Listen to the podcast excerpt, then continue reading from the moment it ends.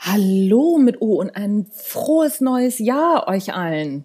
Ich dachte mir, so Anfang des Jahres ist es doch mal Zeit, das neue Jahr zu planen und vor allen Dingen auch mal zurück auf das alte zu gucken und daraus zu lernen.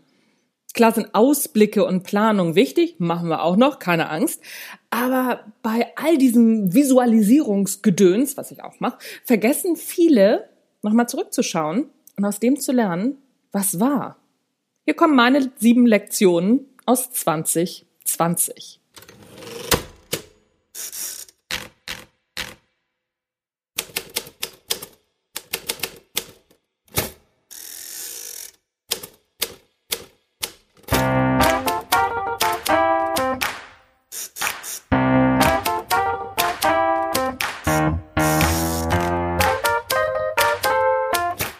Moin zusammen und herzlich willkommen beim Erfolgreich Schreiben Podcast, dein Lieblingspodcast rund ums Schreiben, in dem erfolgreiche AutorInnen ihre Schreibgeheimnisse verraten und aus ihrem Leben plaudern. Außerdem bekommst du natürlich praktische Schreibtipps, tolle Impulse, Motivationskicks und ach, Hütz mit dem Mütz, alles für dein eigenes Buch.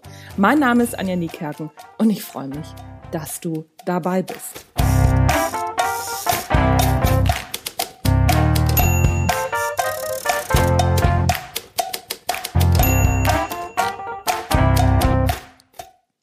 Kommen meine sieben Learnings aus 2020. Erstens, nichts ist sicher. Ach, Quatsch. Wirklich? Also wenn mir eins im letzten Jahr nochmal so richtig bewusst geworden ist, dann eben, dass nicht sicher ist. Klar weiß ich das auch. Aber ich denke mal, wie es bei allen auch so ist, bin ich auch eine Verdrängungskünstlerin. Als im März 2020 in den ersten Lockdown ging, da war ich echt paralysiert. Ich war wie erstarrt, wie so eine Schlange, nee, nicht wie eine Schlange vor der Maus, umgekehrt, wie so eine Maus vor der Schlange. Denn damit hatte ich echt nicht gerechnet. Aber mal ehrlich, wer hat das schon? Vielleicht ein paar Virologen und ein paar von diesen Überlebenstypen, die sich auf alles vorbereiten. Aber, tja, ich hatte mein Jahr wunderbar durchgeplant. So. Am 1. April sollte mein erstes Buch im Drömer Knauer Verlag, Die Kunst kein Arschloch zu sein, erscheinen. Und ich wollte auf Lesereise gehen gleich danach. Und im Herbst wollte ich wieder Führungskräftetrainings machen und Vorträge halten. Alles abgesagt. Zumindest bis Herbst. Die Termine wurden später natürlich auch noch abgesagt. Nichts ist sicher. Auch wenn wir das gerne glauben. Und dass wir das glauben, das ist auch gut so, sonst würden wir nämlich verrückt werden. Weil im Grunde ist ja alles unsicher. Und wie sollen wir dann unser Leben aufbauen? Soweit, so gut. Aber wenn der Blitz dann eben doch mal einschlägt, dann sind diejenigen besser aufgestellt, die sich den Mist anschauen und dann gucken, wo ist die Mistgabel. Rumzuquengeln bringt leider gar nichts. Zweitens, das Leben geht weiter. Ja, noch so ein No-Brainer. Auch das ist mir mal wieder bewusst geworden. Nachdem ich den April echt in Schockstarre verbracht habe, habe ich mich im Mai komplett neu aufgestellt. Ich bin einfach davon ausgegangen, dass ich mir ein weiteres Standbein für meine Selbstständigkeit aufbauen muss. Das bist du nämlich als Autorin selbstständig. Es sei denn, du schreibst deine Bü Bücher nebenher und äh, arbeitest normal in Festanstellung. Das ist bei mir aber nicht der Fall. Und da ich immer mal wieder gefragt werde, wie man denn Bücher schreibt und mir immer wieder Menschen von ihren eigenen Buchideen erzählen, ich glaube übrigens, das ist los aller AutorInnen, habe ich mir überlegt, jo, dann schreibe ich da doch mal ein Buch zu und mache da mal einen Online-Kurs zu, wie man Sachbücher schreibt. Und daraus sind ganz großartige Dinge entstanden. Ich habe mich bewusst gegen Online-Kurse für Führungskräfte übrigens entschieden, weil mir klar war, dass das auch die ganzen Großen in der Branche machen und die Konkurrenz eben noch größer ist, als, als sie bei Präsenzveranstaltungen sowieso schon ist. Außerdem dachte ich ja noch, dass ich im Herbst wieder mit meinen Führungskräftetrainings durchstarten könnte. Tja, wie war das noch?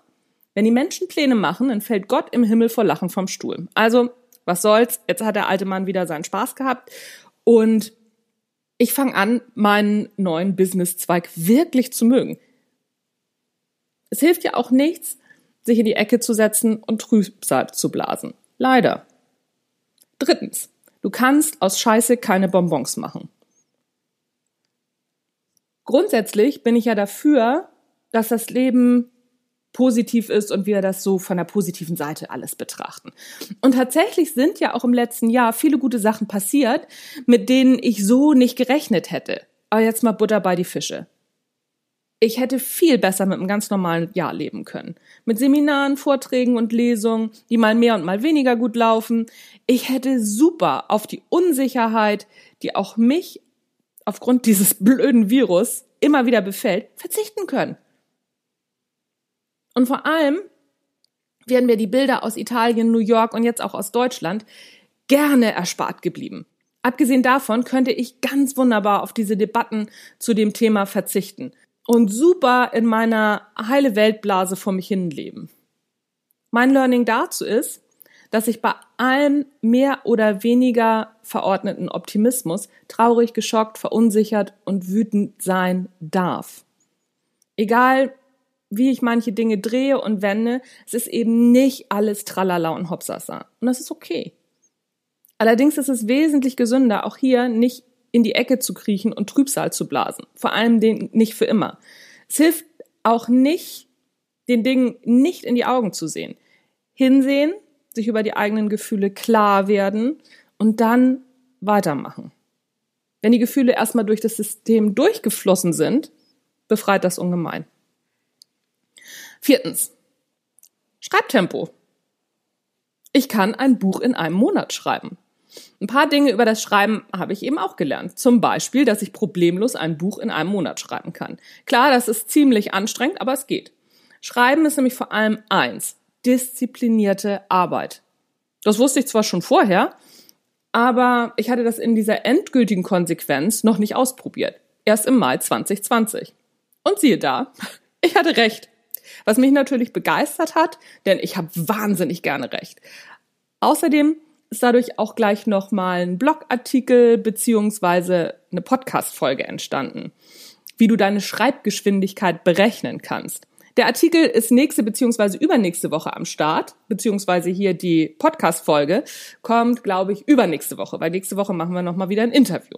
Also am besten abonnierst du dir den Podcast und beziehungsweise oder den Newsletter, nee, und, und den Newsletter, denn im Januar wird es eine ganze Menge Planungstools geben, mit denen du dein Buch schreiben kannst. Und wenn du den Newsletter auch hast, nicht nur den Podcast, verpasst du auch nix. Fünftens. Nach dem Schreiben fängt die Arbeit an. Jetzt kommt eine ziemlich harte Wahrheit. Niemand interessiert sich für dein Buch. Das ist echt hart. Und diese Wahrheit habe ich gelernt, als ich mein erstes Buch, das Natural Leadership Prinzip, geschrieben habe. Das ist mir auch noch mal klar geworden, als ich von der Idee zum Sachbuch geschrieben habe im letzten Jahr. Das ist mir noch mal ganz deutlich geworden. Bei meinem ersten Buch im Self-Publishing, eben das Natural Leadership Prinzip Gesundheit, mein, mein äh, Hund niest hier rum. So, wo war ich stehen geblieben? Genau, bei meinem ersten Buch, was ich im Self-Publishing rausgegeben habe, das Natural Leadership Prinzip, da habe ich gedacht, so, jetzt drücke ich auf den Veröffentlichen-Knopf und dann ändert sich mein Leben und nichts ist passiert. Wirklich gar nichts. Ich dachte, hör, was ist denn hier los? Mir war damals nicht bewusst, dass pro Jahr rund 70.000 Bücher erscheinen und dass man, wenn man kein Marketing macht, in der Masse einfach untergeht. Weil niemand erfährt ja davon, dass ich auf so ein Knöpfchen gedrückt habe. Letztes Jahr wusste ich das. Darum habe ich für alle drei Bücher, die von mir im letzten Jahr erschienen sind, ziemlich kräftig die Werbetrommel gerührt. Auch für die beiden Bücher, die im Verlag erschienen sind. Die Kunst kein Arschloch zu sein und das Geheimnis richtigen Zuhörens. Obwohl die Verlage ihre Vertriebsmaschinen angeschmissen haben. Warum? Ganz einfach, weil ich Marketingkanäle aufgebaut habe, die die Verlage so nicht haben. Und im Marketing gilt, viel hilft viel. Das ist mir nochmal so richtig bewusst geworden. Auch wenn du in einem großen Verlag schreibst, bist du selbst für deinen Erfolg verantwortlich. Im Self-Publishing erst recht. Übrigens, wo wir schon beim Marketing sind, ich habe ein Kapitel aus von der Idee zum Sachbuch ausgekoppelt. Das kannst du dir kostenfrei runterladen. Guck mal in den Shownotes. Da findest du den Link dazu, wenn du also Lust hast. Hm? Sechstens, du brauchst eine stabile Fanbase. Wenn du als Autorin Erfolg haben willst, brauchst du Fans. Soweit so klar. Auch das wusste ich eben schon vorher, aber, und das ist jetzt ein neues Learning aus 2020, du musst mit dieser Fanbase auch, wie sagt man so schön auf Neudeutsch, connecten. Also in Kontakt treten. Und deine Fans auch ein Stück teilhaben lassen an dem, was du tust. Sebastian Fitzek macht das par excellence. Darüber habe ich mit ihm rund um unser Interview hier aus dem Podcast, wenn du mal zurückscrollst, ich glaube, es war die fünfte oder sechste Folge, da habe ich mit Sebastian Fitzek übers Schreiben gesprochen. Darüber, genau darüber haben wir gesprochen. Und das hat mich wirklich beeindruckt und daraus habe ich viel für meine Fanarbeit mitgenommen. Inzwischen hat mein Instagram-Kanal, den ich erst im Mai 2020 gestartet habe, über 2000 FollowerInnen und wächst wöchentlich mit rund 50 FollowerInnen. Dort und über meinen wöchentlichen Newsletter halte ich Kontakt und gebe Tipps rund ums Schreiben und ich bekomme auch super tolle Rückmeldungen. Es macht mir wahnsinnig Spaß. Und alle zwei Wochen gehe ich auf meinem Instagram-Kanal live und beantworte Fragen rund ums Schreiben und rund um meine Bücher natürlich. Wie die entstehen, wie ich auf die Ideen komme und, und, und. Und das Beste daran, das macht wahnsinnig Spaß und ich habe echt tolle Menschen kennengelernt. Eine stabile Fanbase ist eben keine Einbahnstraße. Siebtens. Nach dem Buch ist vor dem Buch. Wenn ein Buch das Licht der Welt erblickt, dann ist man zwar mitten im Marketing, aber das nächste Buch ist natürlich schon im Kopf, war es vielleicht auch vorher schon, und will raus. Dadurch, dass 2020 so verrückt war, stand mein nächstes Buch für 2021 im Drömer-Knauer Verlag zwar schon fest, aber wurde um ein Jahr verschoben. Die Verlagsbranche hat nämlich auch mit den Auswirkungen von Corona zu kämpfen. Denkt man gar nicht, ist aber so. Und bisher haben wir es nicht geschafft, eine Alternative zu erarbeiten. Und da in so einem großen Verlag ein Buch mindestens ein Jahr Vorlauf hat, wird es vielleicht für nächstes Jahr eng. Beziehungsweise für dieses Jahr. wir sind ja schon in 2021. Das ist, wie es ist. Trotzdem liegen viele Ideen schon vor und werden sicher auch irgendwann ausgearbeitet. Da bin ich mir ziemlich sicher. Aber ein Jahr ohne Buch geht natürlich gar nicht. Das kommt für mich überhaupt nicht in Frage. Also wird es im ersten Quartal 2021, in diesem Jahr, ich bin noch im letzten Jahr, es ist also ganz merkwürdig, wieder ein Buch im Self-Publishing von mir geben. Und zwar Marketing für AutorInnen. Das ist noch ein Arbeitstitel. Vielleicht bleibt der Titel so, vielleicht auch nicht. Das müssen wir mal gucken. Klappern gehört halt zum Handwerk. Und gute Bücher sollten nicht nur geschrieben, sondern auch gelesen werden. Und damit Bücher gelesen werden, brauchen sie Rezensionen. Das ist auch noch so ein Learning. Oh, das machen wir hier mal unter 7b oder so. Sieh zu, dass du Rezensionen von deinen Leserinnen und Lesern bekommst. Fragen. Wirklich einfach fragen. Wenn du noch nicht genug Rezensionen hast, frag deine Leserinnen und Leser nach Rezensionen. Bitte einfach darum. Und das mache ich jetzt auch. so von hinten durch die kalte Küche.